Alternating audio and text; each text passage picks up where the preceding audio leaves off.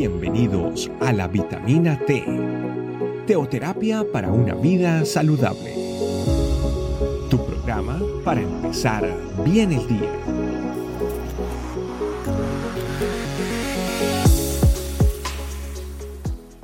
Hola familia, Dios les bendiga, muy buenos días, bienvenidos a una nueva vitamina T, vitamina que nutre nuestra vida espiritual.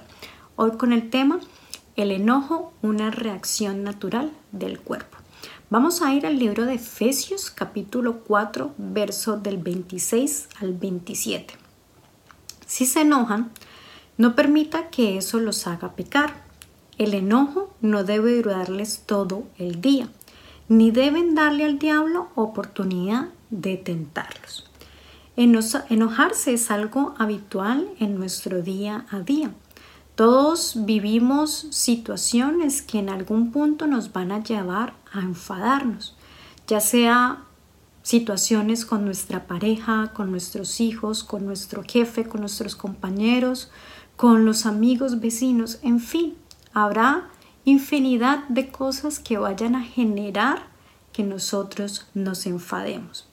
Y es muy interesante cómo define eh, el enojo, la Asociación Americana de Psicología. Dice que es un estado emocional que varía en intensidad. Varía desde una irritación leve hasta una furia e ira intensa. El enojo puede ser causado por sucesos externos o internos. La forma natural e instintiva de expresar el enojo por lo general es de una manera agresiva.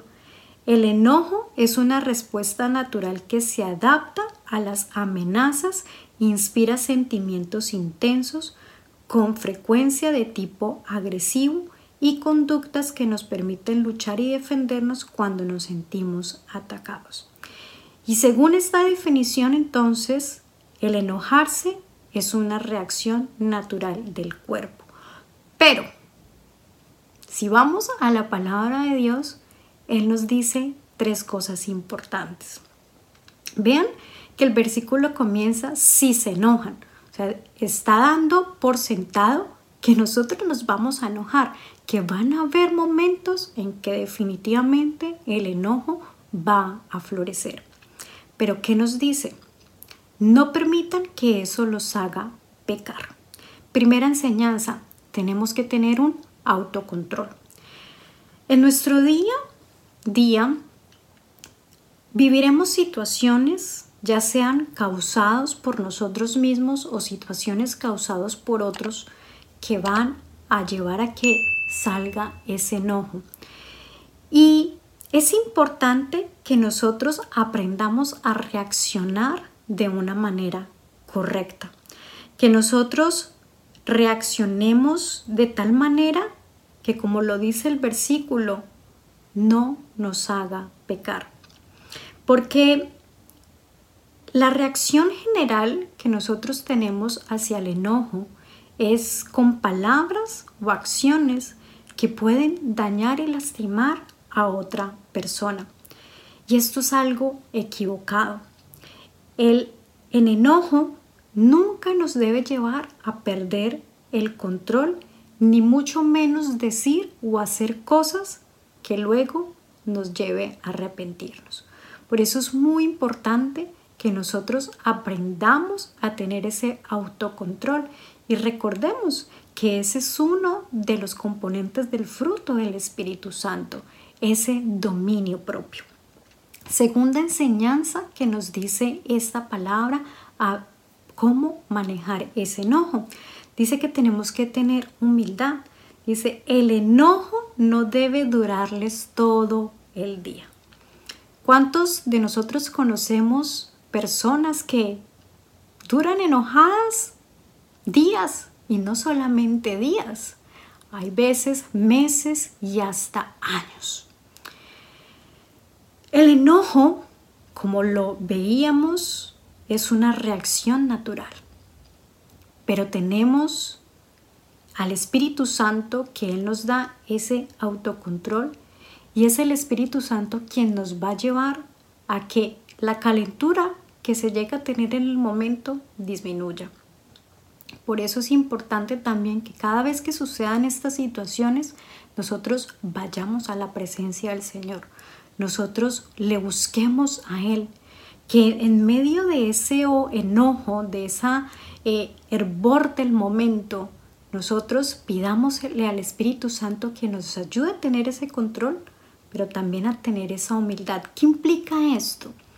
Que tenemos que ir y aclarar las cosas con las personas que nos hemos enojado. No finalicemos el día sin haber hablado con la persona. Usted dirá, pero es que yo no fui el de la culpa. Eso es lo que tenemos que analizar y eso es lo que nos dice la palabra a través del ser humildes. ¿Qué fue lo que quizás yo dije o hice que la otra persona reaccionara de una manera incorrecta? Y de ahí entonces viene ese revuelco de él me dijo, yo le dije y terminamos enojados. ¿O por qué la otra persona reaccionó o dijo o hizo esto? Tratar de ponernos en el lugar del otro. Pero lo más importante es que no podemos permitir que ese enojo nos inunda. Y por eso muchas personas llenan su corazón de esa rabia y por esa falta de dirección del Espíritu Santo es que viven años llenos de amargura, enojados con otra persona. Una de las cosas que el Señor nos llama es al perdonar. Y así como el amar es una decisión, el perdonar también es una decisión. Yo decido perdonar a la persona que me lastimó, que me ofendió. Porque yo sé que al tener enojo en mi corazón, va a llevar lo que dice este versículo. Le vamos a dar oportunidad al diablo de que él venga y nos tiente. Cuando nosotros no tenemos esa sanidad o no tenemos esa libertad que nos da el perdonar, vamos a ser presa fácil del enemigo. Y es por eso que viene entonces todo lo que es la amargura por años cargando una falta de perdón. Y la tercera enseñanza que nos da este pasaje es que tenemos que ser inteligentes. No le demos la oportunidad al diablo de tentarnos. Como ya lo mencioné, el enojo es una puerta abierta que nosotros le damos al enemigo. Es una oportunidad para que Él venga y haga sus maquinaciones y llene nuestro corazón de ese rencor. Por eso es importante que nosotros finalicemos siempre nuestro día dejando las cosas en claras con las personas con las cuales nos hemos enojado, con las cuales hemos discutido. Es importante que nosotros, si hay alguien con el que tenemos alguna rencilla, vayamos y hablemos con él, que es lo que nos enseña siempre la palabra, que hablemos con esa persona, aclaremos las cosas. No actuemos impulsivamente diciendo algo o haciendo algo demasiado precipitado que va a deshonrar a Dios y que va a ser destructivo para nosotros y para la otra persona. Sí, el enojo es una reacción natural de nuestro cuerpo, pero el Señor nos dice que no le podemos dar cabida a ese enojo para que el enemigo venga y nos siente. Así que familia, tengamos esto presente nuestro día a día. Nos vamos a enojar, pero no podemos permitir que el enojo dure todo el día. Vamos a orar.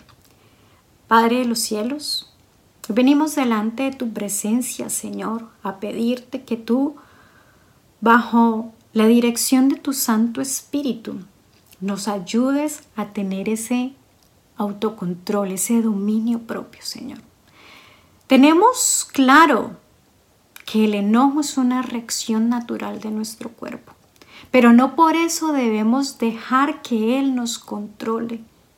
Necesitamos que tú, Padre Celestial, seas quien controle esos impulsos que este cuerpo eh, emite Que seas tu Padre de los cielos, llevándonos a tener muy presente que ante ese enojo, esos momentos de ira, necesitamos venir a tu presencia para poder tener claridad, para que aprendamos a callar y no lastimar, herir a otros, para que ese enojo no dure todo el día y eso vaya a ser una oportunidad para que el enemigo nos llene de orgullo, nos llene de prepotencia y cargue nuestro corazón, porque cuando llega, nos aleja de ti.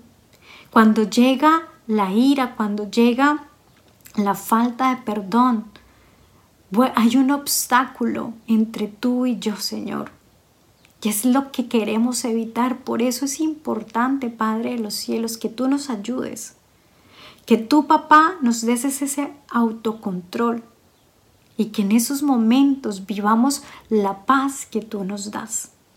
Gracias, Padre de los cielos, porque tu palabra siempre, siempre es viva y nos ayuda a que cada uno de nosotros podamos ser mejores.